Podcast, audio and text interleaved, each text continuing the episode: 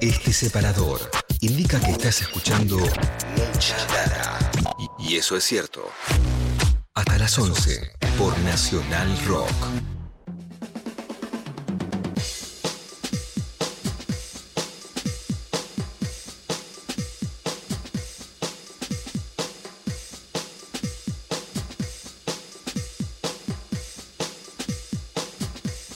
De la mañana, 25 minutos. Seguimos en Nacional Rock, mucha data en Nacional Rock 93.7. Eh, venimos siguiendo el tema de las vacunas en todo el mundo, pero hay una vacuna que también seguimos especialmente, que es eh, la vacuna cubana. Eh, vemos en estos, en estos días como la, la, vacuna Abdala, por ejemplo, está llegando a, otros países, ¿no? Fuera de Cuba, en Venezuela están empezando a aplicarla por ejemplo, y la verdad es que es un tema que, nos gusta, nos interesa y venimos siguiendo también especialmente porque, bueno, hay una idea de que esas vacunas lleguen a, lleguen a la Argentina en algún momento. Está en línea con nosotros Luis Ilarrey, es el embajador argentino en Cuba, le agradecemos que nos haya atendido. Luis, ¿cómo estás? Soy Eddie Babenco desde Nacional Rock, acá con Juan Macarri y todo el equipo. Hola, ¿qué tal? Buen día, ¿cómo están ustedes desde acá, desde La Habana, Luis Ilarrey? Bueno, acá la vacuna ha seguido avanzando en lo que se refiere a, su evaluación. Eh, hablando de la Abdala, la Soberana 2 todavía no ha entrado en el CEIMET, que es la, el organismo regulador, al igual que la ENMAT en la Argentina. La Abdala sí ha tenido, ya se sabe que tiene una eficacia del 92,28%, pero en este momento está en el proceso de evaluación y de aprobación para que pase, o sea, ya es vacuna, por el porcentaje que tiene de efectividad, al igual que la Soberana 2 eh, y, la, y la Soberana Plus, que también han alcanzado un alto grado de efectividad, quizás cercano al 95%, pero que todavía no ha entrado en, en el ente regulador. Aquí se está vacunando eh, bastante, sobre todo en La Habana se ha vacunado mucho porque tenían un brote importante. Cuba está pasando por, por un nuevo brote, al igual que bueno que todos que prácticamente todos los países pero en La Habana en cierta manera ha disminuido de, de 600 y pico de casos a 300 y pico y esto puede ser producto de esta vacunación masiva que se ha realizado en los distintos barrios de La Habana con la rural. Bien, sabíamos que bueno que se venía trabajando en esto y estamos, como decía más temprano, eh, esperando a ver qué pasa con la, con la llegada de la Argentina de estas vacunas, la Soberana 2, la, la Abdala, las dos estaban en la, en la agenda de, de, la Argentina también. Había una idea en principio de dos cosas. Primero, que eh, se vacunara un porcentaje alto de la población cubana antes de que las vacunas salieran y se exportaran a, a otros países. Eh, y bueno, y una, una, perspectiva de que tal vez en agosto eh, podría ser el mes para, para que estas vacunas llegaran a la Argentina. ¿Cómo están las negociaciones? ¿Qué se sabe? Bueno, en realidad eh, puede puede ocurrir eso. Lo que, eh, lo que yo he planteado anteriormente, ahora hace un, tiempo que no, no, no, no, hablaba con ningún medio en la Argentina, pero lo que he planteado es que después de agosto, o sea, Cuba piensa tener al 70% de su población vacunada para fines de agosto. Quiere decir que estaría ahí con la posibilidad de liberar vacunas para, para, para el mundo y entre eso estaría la Argentina. Ahora, esto siempre implica, diríamos, los pasos necesarios desde el punto de vista científico para que estén aprobadas estas vacunas y para que tengan la posibilidad de convertirse, diríamos, en vacunación masiva. Hoy acá se está haciendo algo que se llama, es una intervención sanitaria y se vacuna como si fuera una fase 3 extendida, pero a medida que el CENIMET ahora apruebe la Abdala, se convertirá en una vacuna de vacunación masiva y se cambiará esta forma. De todas maneras, como te decía, Cuba eh, subió los casos fuertemente. Nosotros cuando llegábamos estábamos, hace dos meses estaban mil casos, y en el día de ayer ha habido 3.100 casos, sobre todo en Matanza y en Santiago de Cuba. Por eso te decía, si bien ha bajado en La Habana, producto de esa vacunación que han hecho, ha subido en otras regiones y ayer ha habido una reunión entre Marrero, primer ministro, y Díaz Canel, el presidente de la Nación, donde han planteado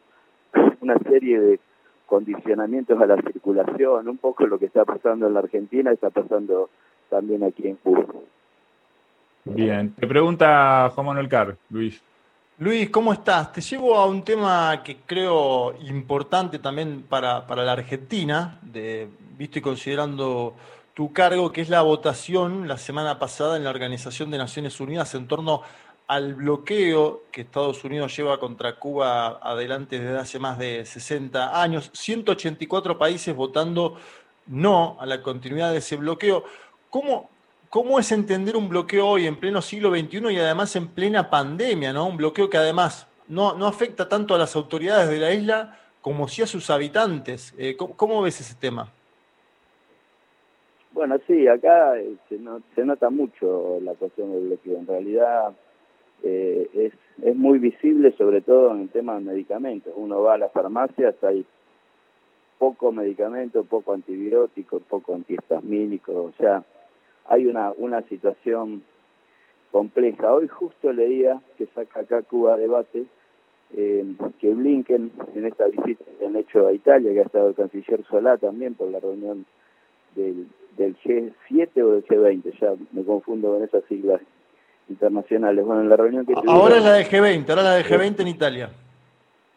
Bueno, por eso ahí estuvo Anthony Blinken, secretario de Estado, y ante una pregunta de una periodista italiana que le pregunta cómo puede ser posible que después de 29 años siga existiendo un bloqueo que siento que la inmensa mayoría, salvo dos países, votan en contra de ese bloqueo y sigue Estados Unidos en la misma posición. Blinken ha dicho que está en revisión la política hacia Cuba. Eso es, digamos, para los que necesitamos el optimismo, sería bueno. Y, y menciona a Corea del Norte, como que ellos diríamos en seis meses no puede hacer más Biden de lo que ha hecho con la agenda medioambiental, con la agenda, con las distintas agendas que tiene Estados Unidos, pero que en Corea del Norte designaron un enviado especial para una negociación, diríamos, con Corea del Norte, y que así como han tomado posición política con respecto a Corea del Norte, lo que se implica del reportaje con Blinken es que podría haber una revisión hacia la política de Cuba. Yo supongo que si es revisión, tiene que ser más bien un poco más beneficiosa. Supongo que, no, no estarán planteando una revisión hacia una política más dura hacia Cuba, pero como no lo sabemos, como las palabras que ha empleado son revisión hacia la política de Cuba solamente, habrá que esperar a ver qué es lo que hace Estados Unidos. Y Cuba es un país dependiente de, dependiente de Estados Unidos por la, distancia que tiene, por la, por la cantidad de cubanos que también viven, viven en Estados Unidos, por el tema de las remesas, por el tema del turismo, por el tema de lo que son los, los viajes aéreos a Cuba. Si bien esta es una causa, un momento excepcional, porque por más que se diga lo que fuera con respecto a la política de Estados Unidos, igual la pandemia hoy existe y las fronteras están prácticamente cerradas en todas partes. Pero bueno, nosotros los, que estamos en la política, ya no con cargos, no, sin necesidad de, hablar desde el punto de vista institucional, sino como, como dirigente y como persona y como ciudadanos libres, democráticos y, queremos vivir en paz, eh, esperamos que Estados Unidos revierta las posiciones que ha adoptado, sobre todo con Trump y sus 240 medidas de, de hostigamiento hacia esta isla. Luis, te llevo a algo que pasó semanas atrás, que fue un viaje de Carla Bisotti, la ministra de Salud de la Argentina, y de Cecilia Nicolini, asesora presidencial a Cuba. ¿Qué fue lo que se dialogó con las autoridades de la isla y con las autoridades, obviamente, de BioCuba Pharma, que es eh, la empresa que gestiona eh, las vacunas eh, Abdala y Soberana? Sí, bueno, lo que hizo Carla Bisotti y, Cecilia Nicolini estuvieron tres días y yo prácticamente participé del 70% de esas reuniones, es observar en, el terreno lo que es el desarrollo de las vacunas, de, sobre todo, acá hay cinco vacunas, pero sobre todo la Abdala, en el caso de, la Abdala está desarrollado por eh, un instituto que dirige la doctora Marta Ayala, con, con ella estuvimos reunidos, apenas llegamos, eh, fuimos a BioCuba Farm, y ahí estaba, digamos, eh, la doctora Marta Ayala y, también por el Instituto Finland que desarrolla la soberana estaba el doctor Vicente, así que bueno, recorrieron plantas de, producción de, vacunas, eh, hubo hasta tuvimos la, la, suerte en el caso mío porque todavía no había presentado las cartas credenciales, lo hizo la semana pasada, de reunirnos con el presidente de la Nación, con Díaz Canel, con el cual tuvimos una buena charla, no solamente con el tema de vacunas, sino de distintas posibilidades que tiene Argentina con Cuba. Así que fue muy beneficiosa, no se firmó ningún contrato, lo único que se firmó un acuerdo de confidencialidad y una carta de intención por la cual Argentina demuestra su voluntad que en el caso de que esta vacuna alcance, digamos, eh, la sería el respaldo científico de la ANMAT y aprobada por la ANMAT, Argentina está en condiciones de, comprar vacunas, de colaborar con la vacuna o de prefinanciar vacunas o, digamos, o llegar a acuerdos que Cuba crea necesario que podamos llegar, pero como este paso todavía no se ha dado, es que vaya, que sea aprobado por el CENET acá y la la vaya a la ANMAT y se pruebe, será cuestión de 30 días más. Yo supongo que la vacuna esté en posibilidades de de venir a Argentina. Pero no, yo no, soy tampoco, yo lo he explicado muchas veces, no soy el centro de ningún dispositivo, soy solamente asistente del dispositivo que plantea el gobierno nacional a través de Alberto Fernández, Cristina Fernández de Kirchner, Felipe Solá y Carla Bisotti, esa es la línea de mando, vamos a llamarle simbólicamente, a la cual yo respondo. Bien, te quiero preguntar una cosa que tiene que ver con las particularidades de lo que se ve con, las vacunas eh, en el mundo. En casi todos los países siempre hay un remanente de un 20, un 20 y pico por ciento de gente que no se quiere vacunar, ¿no? que fue alcanzada por, las campañas antivacunas, que tiene confusiones respecto de las vacunas, que tiene dudas, que tiene miedo, ¿no? y no se quiere vacunar. ¿no? es una constante, se puede ver en la Argentina, se puede ver en Estados Unidos, se puede ver en países de Europa, en casi todos lados me interesa preguntarte cómo, cómo es esta situación en Cuba, si tenés noción de cómo, de cómo se está dando este, este tema, por las particularidades también que tiene Cuba como país. Sí, es totalmente, totalmente distinto Cuba en ese sentido. O sea, eh,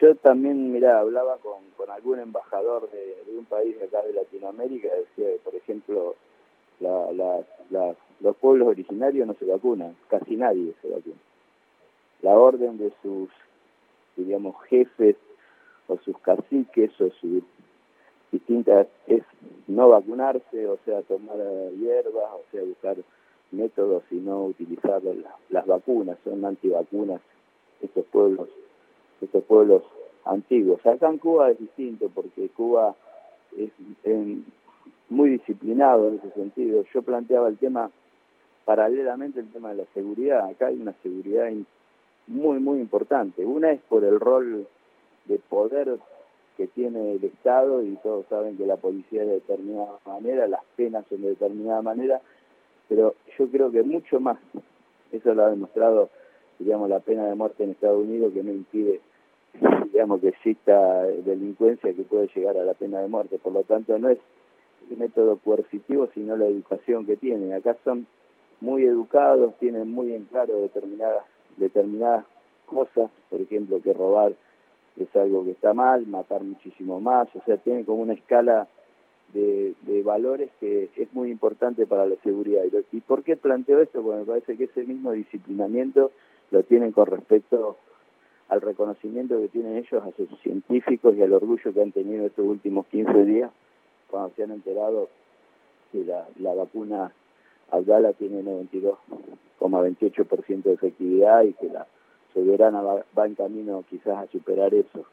Así que acá se vacuna todo el mundo y acá están esperando la vacuna y además, por ejemplo, ahora todos, todo el personal de la embajada, por supuesto todos viven en la, la Habana, todo el personal, tanto cubano como argentino, están todos vacunados. O sea, hoy, hoy en la embajada argentina eh, tiene todo, todo su personal vacunado. Así que, bueno, esto demuestra que la gente quiere vacunarse yo los, los escuchaba, digamos, digamos buscando la vacuna, acá es por barrio, es distinto, se buscan los barrios donde había más casos, entonces en esos barrios, como tienen las unidades sanitarias divididas por barrios, era muy fácil detectar, digamos, cuáles eran los barrios que tenían mayor cantidad de casos, entonces vacunaba más en esos lugares.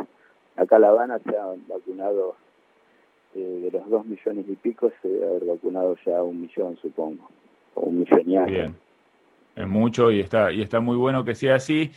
Avanzo con una más que tiene que ver con este tema de las vacunas, que, que es algo que se empieza a conversar acá eh, en la Argentina, a partir también de la llegada de las vacunas Sinopharm masivamente, que son vacunas que en China están aprobadas para, para niños y para niñas. Vi una campaña muy linda y muy simpática en Cuba para la vacunación de, de los niños y las niñas. Eh, quería ah, preguntarte, digamos, cómo está, cómo está eso también, si eso está avanzando y si esas vacunas en tal caso también podrían llegar a, la Argentina para, vacunar a, la población infantil.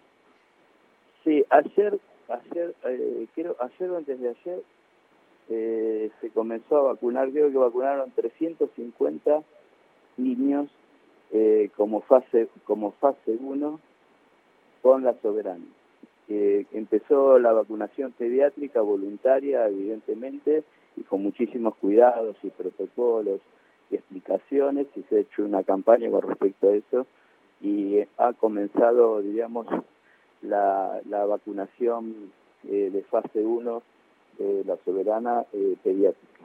O sea, si esto se ha comenzado, no sé cuánto tiempo llevará, supongo, por ahí es mucho más mucho menos tiempo que lo que ha sido el desarrollo de las vacunas eh, fase 1, 2 y 3 en el, en el otro caso.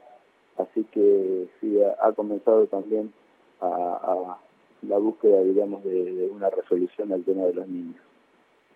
Muy bien. Bueno, Acá Juanma tiene la última. No, Luis.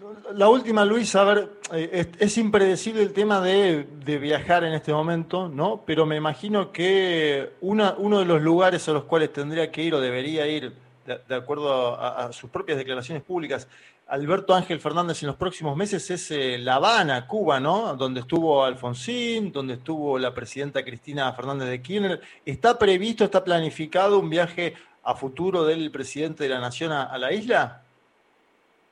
Yo no tengo, no tengo, no, no tengo idea. Sí sé que en algún momento puede llegar a venir porque Díaz Canel visitó la Argentina con motivo de la asunción de Alberto Fernández. Estuvieron reunidos y lo invitó a La Habana y en la presentación de credenciales del otro día el presidente eh, renovó, digamos, el hecho de, que lo espera al presidente argentino aquí en La Habana pero no podría darte una información precisa, mucho menos de fecha. O sea, en esta en esta situación, fíjate, esta semana... No, no, de fecha no puede hablar nadie en el mundo hoy, ¿no? Pero me, imagino que esto que decís de que Díaz Canel te, dijo que estaba interesado en que vaya el presidente de la Nación es un dato también. Sí, evidente, evidente, es, es la lógica porque cuando un presidente visita un país, generalmente espera reciprocidad, digamos, del otro presidente. Puede ocurrir o puede no ocurrir, me refiero. No está en mi, digamos, en mi, en mi nivel de decisión. Eh, pero bueno, esperemos que, que, este año el presidente argentino, que todo se relaje, todo esté más, más normal. La verdad que yo que he sido bastante predictivo en la política durante muchos años, aquí le he errado de, de medio a medio porque yo pensé que para marzo de este año la situación iba a estar prácticamente normalizada y, la gente iba a estar feliz, iba a caminar por las calles y la economía iba a estar espectacular y resulta que estamos en una situación de complejidad mundial con segundas, terceras, cuartas olas y bueno, y, ha cambiado la vida y hasta el análisis político que hemos hecho de las categorías que teníamos, diríamos, vemos los gobiernos más debilitados, dentro de, toda esta situación y, de que no existen precedentes para dar respuestas estudiadas ni con, con posibilidades de, que haya protocolos de actuación cuando nunca el mundo ha vivido en, su era moderna una situación que se pueda paragonar con esta, ¿no? Es verdad. Bueno, eh, Luis, te queremos agradecer mucho tu, tu tiempo. Te mandamos un, saludo desde acá. Ojalá que, que, las negociaciones para las vacunas puedan avanzar, que tengas ahí a, Carla Bisotti y a Cecilia Nicolini de visita seguido y que eso signifique que más vacunas eh, vienen para la Argentina, además del avance de la vacunación en Cuba, que también nos pone contentos a todos y a todas acá. Te mandamos un saludo y muchísimas gracias. Bueno, un abrazo grande, hasta luego. Hasta luego. Luis Ilarrey, embajador argentino en Cuba, describiéndonos un poco de lo que se está viviendo por allá, por estos días y también adelantando algunos temas que tienen que ver con las vacunas cubanas. Con mucha data, llenas el tanque para todo el día. Mucha data. De 9 a 11. Nacional Rock. Nacional Rock.